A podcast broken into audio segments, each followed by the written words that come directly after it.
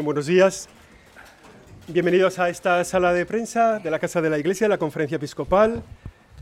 Perdón por la premura en la convocatoria, pero bueno, ya como es habitual, la asamblea plenaria de la Conferencia Episcopal esta mañana, unos minutos antes de las 10 de la mañana, ha elegido como secretario general a Monseñor Francisco César García Magán. Él es obispo auxiliar de la diócesis de Toledo y ya ejerce como secretario general de la Conferencia Episcopal y hemos convocado este encuentro para que dé un saludo y pueda contar un poco quién es él, de dónde viene, a qué se dedica y cómo nos va a ayudar. Pues muchas gracias, buenos días de nuevo a todos, a los cámaras que no se puede dar la mano y a los fotógrafos que están ocupados. Pues bueno, me ha dicho que me presento ante ustedes pues con la sorpresa y la novedad de de este nuevo servicio que me han encomendado mis hermanos obispos esta mañana. algunos cuando me han saludado les he dicho que Dios les perdonara lo que habían hecho, porque han tenido esta ocurrencia, pero en fin. Pues, ¿cómo eh, pues este servicio para mí es nuevo. Mm, yo no he estado nunca trabajando directamente en la conferencia episcopal, he estado trabajando en otros ámbitos eclesiales y por lo tanto lo afronto, como les he dicho a mis hermanos obispos después de la elección, pues con sentimiento de gratitud hacia ellos, con sentimientos de, responsabilidad por esa confianza que me han manifestado y una responsabilidad que quiero traducir en dedicación, en servicio, en trabajo para todas las iglesias particulares de España y para todas las realidades eclesiales, porque esta casa es un instrumento de comunión, es un instrumento de servicio, no solamente y exclusivamente para los obispos, sino para toda la iglesia en el sentido más amplio, para todo el pueblo de Dios. Y también les decía a los obispos y les reitero a ustedes, pues también con sentimientos de y con una actitud de colaboración, de colaboración sincera, en primer lugar con ellos, pero también de, colaboración con todas las necesidades que las iglesias particulares, las realidades eclesiales, eh, vida consagrada, movimientos, asociaciones, laicado en general, que son la base mayoritaria en la iglesia, pues puedan, puedan necesitar. Mm, como les decía, eh, inicio ahora una etapa de aprendizaje, porque bueno, pues, pues, pues llego a esto que me han pedido y en ese aprendizaje pues iré día a día pues aprendiendo ¿eh? día a día pues con los magníficos colaboradores que hay eh, aquí en esta conferencia episcopal, con el personal de la Secretaría General y, demás colaboradores de la casa, pues espero que ellos me enseñen, o sea que vengo eh, a escuchar, vengo a aprender y vengo a aportar mi pequeño grano de colaboración. También me comentaba eh, que, me, bueno, que me presentara ante ustedes. Algunos de ustedes pues ya me, conocen. Por ejemplo, don Faustino ha sido jefe mío durante cinco años. Allí yo era colaborador, humilde colaborador en la linterna de la iglesia y entonces tenía, mi jefe era, era, era, Faustino. ¿no? Y luego también allí en Toledo, cuando voy a Canal Diocesano a Santa María, mi jefa es Ana, que está también ahí. Entonces, bueno. Pero bueno, para los que no me conozcan, pues como ha dicho, soy sacerdote de, de la diócesis de, Toledo desde hace 36 años, que ha llovido. Eh, como saben también por la biografía, hace poco he cumplido 60 años, es una edad eh, que hay que tomarse la vida en serio. Y bueno, los primeros años de mi ministerio estuve allí trabajando en Toledo, en una parroquia de, un barrio, podríamos decir periférico, de allí de, de, Toledo, como vicario parroquial. Y luego el señor cardenal pues, me mandó a estudiar a Roma, al Pontificio Colegio Español, y lo que iba a ser una estancia pues de cuatro o cinco años pues se transformaron en una, en una estancia pues de 16, 17 años, porque eh, me llamaron de la Santa Sede, estuve trabajando para la Santa Sede, en la Secretaría de Estado, en la sección de Asuntos Generales, en el Departamento de Lengua Española, y luego pues en distintas nunciaturas. ¿no? Eh, pasé cinco inolvidables años en América Latina, las anunciaturas de, Colombia en una situación muy difícil, en Nicaragua, que todo estaba bien, estaba mejor que ahora, lamentablemente, mientras que Colombia todo estaba mal, ahora está mejor, o sea que así, pasos comunicantes. Y luego eh, fue la experiencia de, de Francia y finalmente estuve en los Balcanes. Regresé a la diócesis en 2007, estaba el cardenal Antonio Cañizares, pues de arzobispo y bueno, pues empecé a trabajar ahí. Y he, compaginado esas tareas pastorales que me han encargado mis arzobispos, Cadena Cañizares, luego don Braulio, ahora hasta ahora don Francisco, primero como vicario episcopal, luego como por vicario general y, luego vicario general y también bueno pues ahí colaborando en, con la vida consagrada y luego con la docencia, con la docencia. Eh, doy clase ahí en el Instituto Teológico San Ildefonso, en el Instituto de Teología, y aquí en la Universidad de San Damas, o la Facultad de Derecho Canónico. Ahora no revelo ningún secreto, el cardenal Osoro cuando me ha felicitado dice, pero no dejarás las clases. Digo, bueno, señor cardenal, vamos a ver, porque yo no sé, ahora tengo otras, otras obligaciones y otras prioridades. Entonces le he dicho que bueno, que vamos a ir viendo, ¿no? Porque me gusta mucho, me gusta la docencia, me encanta, pero bueno, el señor pues llama a otras cosas y la vida está hecha así, ¿no? De renuncias y de aceptaciones, pues según te vaya marcando los tiempos. Eh, yo nací aquí en Madrid, pero como tantos que hemos nacido en Madrid, pues ni mi padre ni mi madre eran de Madrid. Mi, por parte materna, mi madre era de Toledo y toda mi familia materna de Toledo, por lo tanto tengo raíces allí, no solamente porque soy sacerdote de Toledo. Y mi padre era, era de Sevilla, entonces eh, así por genes soy 50% toledano, 50% andaluz, creo que es una buena mezcla. Y, y, bueno, y desde que regresé, bueno, estuve de eso, como les decía, 18 años en el extranjero, en Roma viví 10 años, entre el tiempo de estudio y el tiempo de trabajo, eh, con el inolvidable San Juan Pablo II, con el cual pues recuerdo pues muchas experiencias y muchas vivencias con él. Y luego cuando yo regresé a la diócesis y dejé mi servicio a la Santa Sede, estaba el Papa Benedicto XVI de, Papa cuando yo, cuando yo regresé.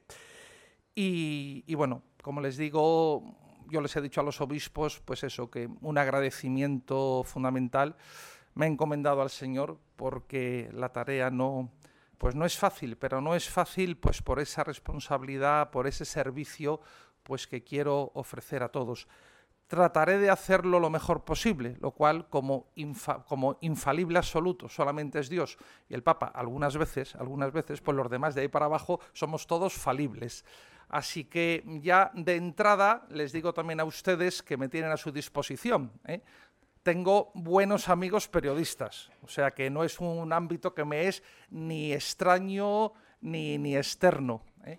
Algunos están aquí y otros no están aquí, y también lo son no voy a citar ningún nombre para no hacer publicidades, pero tengo buenos amigos y me, vamos, no tengo ningún problema por, por, por, tener esa amistad. Y, estoy a su disposición también de ustedes y ya de entrada también, pues les digo, mire, ante, con anticipación, pues que disculpen los errores que sin duda, sin duda voy a tener, porque además soy nuevo en estas lides, entonces vamos a ir aprendiendo con el tiempo. Eh, Cristina va a pasar micrófono. si me dicen quiénes son, como no les conozco a todos, por favor. Para... Almudena, Jesús, Laura. Hola, buenos días, enhorabuena. Soy Almudena Hernández de la agencia de noticias Eurimedia. Eh, tengo entendido que tiene buena trayectoria como diplomático, entre comillas, ¿no? Y ahora uno de sus cometidos va a ser también un poco la relación con, con el gobierno, ¿no? Eh, ¿Cómo se plantea esa relación eh, cuando hay una serie de, normativas como las que citó el lunes el cardenal Omeya que atentan contra la dignidad de la persona? Y luego otra pregunta que yo creo que nos hacemos todos aquí, si va también a asumir en su nuevo cargo la portavocía, que yo creo que sí, ¿no? Bien, a la primera, he sido diplomático, bueno o malo no lo sé, eso ya que juzguen mis, jefes y los efectos del trabajo que he realizado. Sí, he pasado unos años de servicio diplomático a la Santa Sede, muy enriquecedor, vamos, no me arrepiento de ello y pues es un bagaje de conocimiento universal y de apertura pues que te da, ¿no? Eh, en cuanto a la relación con el gobierno, eh, quiero recordar que no es algo que se empieza de cero, es un proceso que está en marcha y también con buenos resultados porque hay pues ya hay acuerdos que se han estipulado, hay abiertas eh, diálogos en, otros, en otras materias, en cuestiones de ayuda social que se han pedido, con razón económica. Y pues como todo en la vida, pues puede ser intensificable y mejorable. O sea que puede haber otros aspectos en los que sin duda pues la, Iglesia con mucho gusto eh, colaboraría. también con una precisión. Eh, como marcan también los estatutos de esta casa, mm, quien lleva esa iniciativa es el presidente, el secretario ayuda, pero quien es el interlocutor máximo es, el, en este caso, el, cardenal presidente.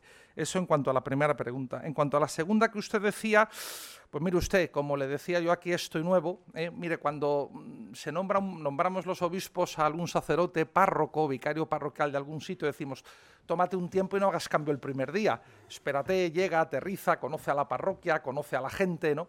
Entonces, bueno, pues esa misma receta que digo yo a los sacerdotes me la voy a aplicar a mí. ¿eh?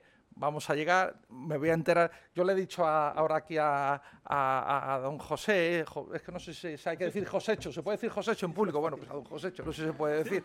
O, no, es que da un apuro decirle Josécho, ¿no? En público, pero si él me da permiso, pues lo hacemos.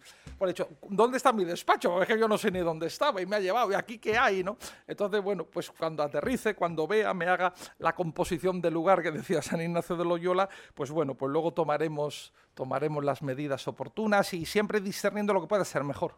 ¿eh?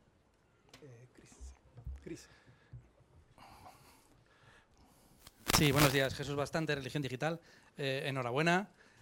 Eh, dos preguntas. Una, no sé si directamente para usted, sino si podíamos saber el resultado de la, de la votación, si ha sido en primera votación, qué, votos ha tenido cada uno. Sí, ha sido un resultado de, eh, mayoría absoluta en la primera votación.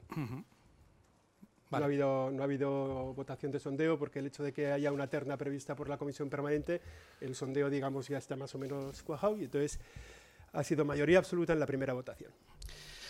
¿Cómo es la Iglesia española que le gustaría ayudar a construir a, a César García Magán? Pues mire, don Jesús, la, la Iglesia Española que me ayudaría a construir, yo no tengo un proyecto personal de Iglesia Española. Yo me, sumo, me, me, auno, porque como, como obispo tengo que hacerlo y como sacerdote y como fiel cristiano. ¿eh? Antes que obispo o clérigo, soy fiel cristiano como somos todos, esa es la vocación primera y fundamental. Luego sobre esa se construyen las demás. Entonces, yo no tengo un proyecto personal, yo me adhiero al proyecto de Iglesia Universal que tiene el Santo Padre, el Papa Francisco. Yo me adhiero, hay todo un plan pastoral de la conferencia episcopal en marcha, que por supuesto me adhiero de, de afecto y de efecto a él para trabajar mm, y luego a, colaborar con lo que los obispos diocesanos, que, son los pastores responsables de, cada diócesis, pues nos demanden de aquí y nos ayuden. Y esas prioridades pues nos las ha marcado muy bien el, Papa Francisco, nos las ha marcado también aquí en la conferencia episcopal y, yo trabajaré en lo que pueda en eso. ¿no? Ahora, si me dice usted, pues mm, eso como proyecto, ¿Qué acentos veo yo? Pues como lo dice el Papa ¿no? y dice la conferencia episcopal, creo que es muy importante pues esa, esa dimensión, esa conversión evangelizadora que dice, que dice Papa Francisco, ¿no? volver a hacer una propuesta que sea buena nueva de verdad para los hombres y las mujeres de hoy, para nuestra sociedad y para todos los ámbitos de la vida de la persona. ¿eh? La, fe desde que Jesucristo se encarnó es una fe encarnada, no es una utopía, no es una, un ideal eh, platónico. ¿eh? Nuestro Dios está, se encarnó en el espacio-tiempo y por lo tanto nuestra fe tiene que vivirse en el espacio-tiempo con todas las consecuencias y Dios actuó en la historia, hizo, salvación en la historia, hizo historia de salvación y nosotros tenemos que caminar y tratar de poner esas semillas de salvación en la historia. ¿no? Por lo tanto, también como dijo eh, San Pablo VI en ese documento que es paradigmático, la exhortación Evangelii Nunciandi, la Iglesia existe por y para evangelizar, por y para anunciar el querigma, la buena nueva, pues como hizo desde el momento cero de su existencia. Buenos días. soy Laura Ramírez de Europa Press. Lo primero, Lo primero, enhorabuena. Eh, yo quería preguntarle, bueno, aunque ahora mismo ya han, detallado un poco, pero eh, para usted, cuáles serían esos los retos fundamentales más, digamos, aterrizados en, temas de actualidad, como por ejemplo, bueno, pues cuál sería la educación o la lucha contra los abusos o em, dentro de la más del, del, ámbito de la iglesia pues esa o la renovación ¿no? de, Em, y por otro lado, pues algo más personal, que es em, pues cuando ha sido elegido, pues si le he dado tiempo a hacer alguna llamada, a quién ha llamado, en quién ha pensado En primer lugar, gracias. Gracias. Sí, como le decía, mire, el Evangelio, mm, lo que la Iglesia anuncia y tenemos que anunciar es la buena nueva, es la buena nueva de la salvación, que es buena noticia para todas las dimensiones del hombre. Y desde ahí, pues anunciar esa, esa buena nueva para la familia, esa buena nueva para los trabajadores, esa buena nueva para los jóvenes, esa buena nueva para, para todo el ámbito social. Eh, porque la fe está encarnada y la Iglesia está encarnada y pues como dijo el Concilio Vaticano II de Spes, los gozos, las alegrías, las penas, las necesidades de, la humanidad, de los hombres, son gozos, necesidades, alegrías y necesidades de la Iglesia, ¿eh? de la Iglesia. No es un mundo aparte, no es un mundo aparte, sino que estamos ahí, ahí, ¿eh? Eh, unidos, vinculados. usted ha mencionado pues ese tema lamentable, reprobable y condenable, que es el tema de los abusos y, ciertamente mm, un solo abuso que, hubiera que hubiera ocurrido ya sería reprobable y execrable para la Iglesia precisamente por ese tesoro que llevamos en nuestras vasijas de barro, como dice San Pablo. Entonces, lamentablemente, la Iglesia, porque vive en la historia y está en la sociedad, pues también se ha visto afectada, se ha visto eh, contaminada, se ha visto manchada por ese problema eh, social que también ha afectado. Mm, de hecho, el viernes pues ya se hablará, estamos trabajando en esta plenaria también sobre, sobre ese tema y hay un compromiso muy serio y sin fisuras por parte de, los obispos por una transparencia, por el tema de la acogida, por el tema, por supuesto, hay que estar siempre, siempre de la parte de, de la víctima, de la parte del que, del que ha sufrido, porque Jesucristo estuvo siempre de la parte del sufriente. Él fue un inocente que sufrió, él fue un inocente que murió.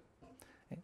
Y entonces, y ahí como derivación de eso está todo el trabajo de prevención, de formación, de acompañamiento, pues que se, se ha hecho y que se va a incrementar y que bueno, ya tendrán ustedes noticia porque estamos trabajando en ello.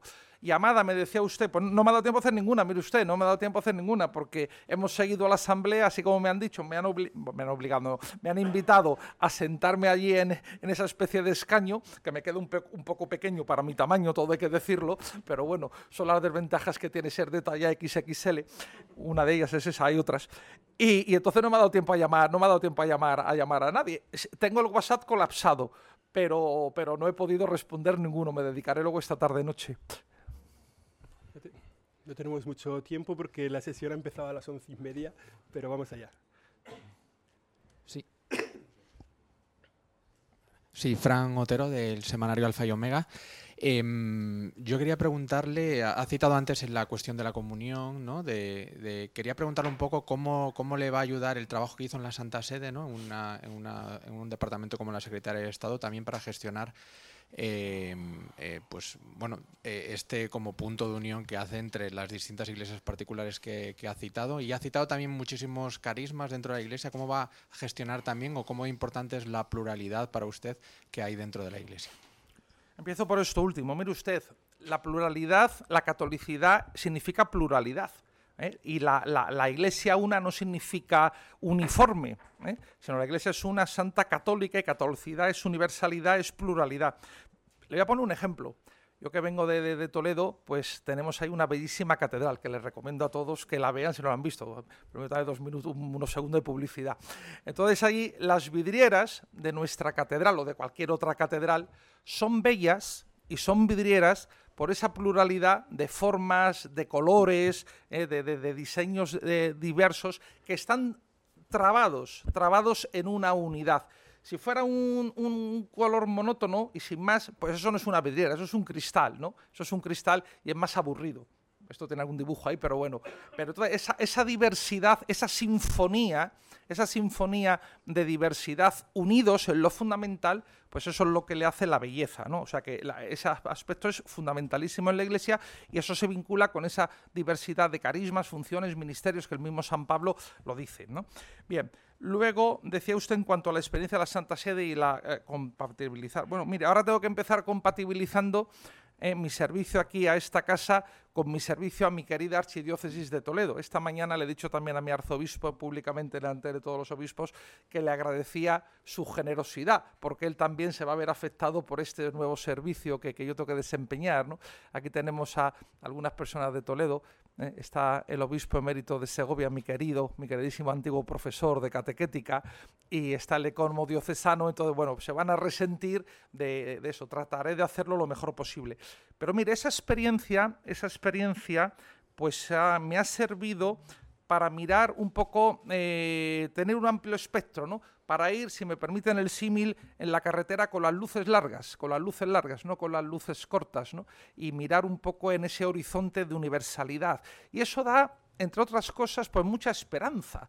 Porque mire, la Iglesia en esa pluralidad y en esa diversidad de longitudes y latitudes, pues las situaciones son diversas. Y podemos decir, es que la Iglesia está en crisis o hay un descenso en la participación en el culto, en la misa. Bueno, eso quizá, eso aquí en Europa Occidental, en España, pero hay otros lugares donde la iglesia está en crecimiento pujante y creciente, ¿no? Entonces, bueno, da. Y luego apuntaba usted, pues sí, y luego para las cosas, bueno, pues, pues humanas, de estructura, de organización, pues la experiencia tanto de las nunciaturas como en la Santa Sede es buena escuela. La escuela de la Santa Sede es buen, no es mala escuela de trabajo, ¿eh? es una escuela exigente, es una escuela exigente. ¿eh? Yo para el trabajo soy exigente, yo me, exigente porque me gustan las cosas bien hechas. Aquí que tengo algunas personas que trabajan conmigo, pues lo saben. ¿eh? Me gustan las cosas bien hechas, bien hechas. Y eso es por la escuela en la, en la que estuve, o sea que eso es enriquecedor. Una última pregunta de José. Vale. Eh, sabe que tendemos no solo los periodistas, sino los cristianos de a pie y la ciudadanía en general a poner etiquetas rápidas para definir a alguien. Y la gente me preguntaba, y yo le traslado la pregunta, eh, de si se le puede calificar de conservador, progresista, de izquierdas o derechas, alto o bajo, no sé, si teme que esas etiquetas le lleguen o le ha llegado ya alguna de cómo se le ve. Bueno, hay etiquetas que son evidentes, creo que bajo no soy, creo que bajo no soy, y creo que, delgado así como usted tampoco, ¿no? Esas son etiquetas que son evidentes, que tiene sus desventajas, no se crea. Y luego las otras, pues no sé, yo no me etiqueto, quiero decir, porque, eh, a ver, ¿el Evangelio qué es? ¿Conservador o progresista? Pues mire usted, depende. Porque cogemos la doctrina social de la Iglesia, por ejemplo, y ahí hay propuestas en la doctrina social de la Iglesia que ni siquiera el programa del partido más extremista o más radical de izquierdas se, irán, se atreverían a asumir. Algunas de las cosas que dice, por ejemplo, San Juan Pablo II en Solicitudo Rei Socialis, por ejemplo, o en Labor en Searchen sobre la, dimensión del trabajo, ¿no? Entonces, y hay otras cosas, eh, depende lo que entendamos, ¿no? Porque se defienda la vida, porque se apueste por la familia, porque eh, se diga que la importancia de la educación ¿Eso es ser conservador? Pues, pues no lo sé, ¿no? Pero la preocupación social, eh, la, importancia de, la pastoral de la caridad, la acogida a los emigrantes, el no discriminar a nadie por ninguna razón, no porque lo diga la Constitución, sino porque es fruto del Evangelio, ni por razón de edad, ni de sexo, ni de ideología, ni de opciones, pues eso es progresista. Pues no lo sé, dígale usted. Yo creo que eso está todo, cabe dentro del Evangelio. Entonces, pues bueno, lo que queramos etiquetar al Evangelio. Bueno, muchas gracias. Eh, a todos ustedes por su presencia, a usted por su amabilidad en poder venir. Eh, él tiene ahora, la sesión ha empezado a las once y media, no sé muy bien qué hora es. Pues la tendremos, tendremos rueda de prensa este próximo eh, viernes hacia las 11, está la hora sin poner, pero seguramente será hacia las 11 para informar de todos los temas que ha habido durante la asamblea plenaria. También los vamos a convocar a un encuentro para periodistas mañana en uno de esos briefings con los obispos de Canarias y de Tenerife sobre la cuestión de la inmigración, pero eso os lo mandaremos ahora por WhatsApp. Muchísimas gracias a todos por su presencia y nos seguimos viendo en estos días. Pues gracias, buen trabajo, ¿eh? Se bien.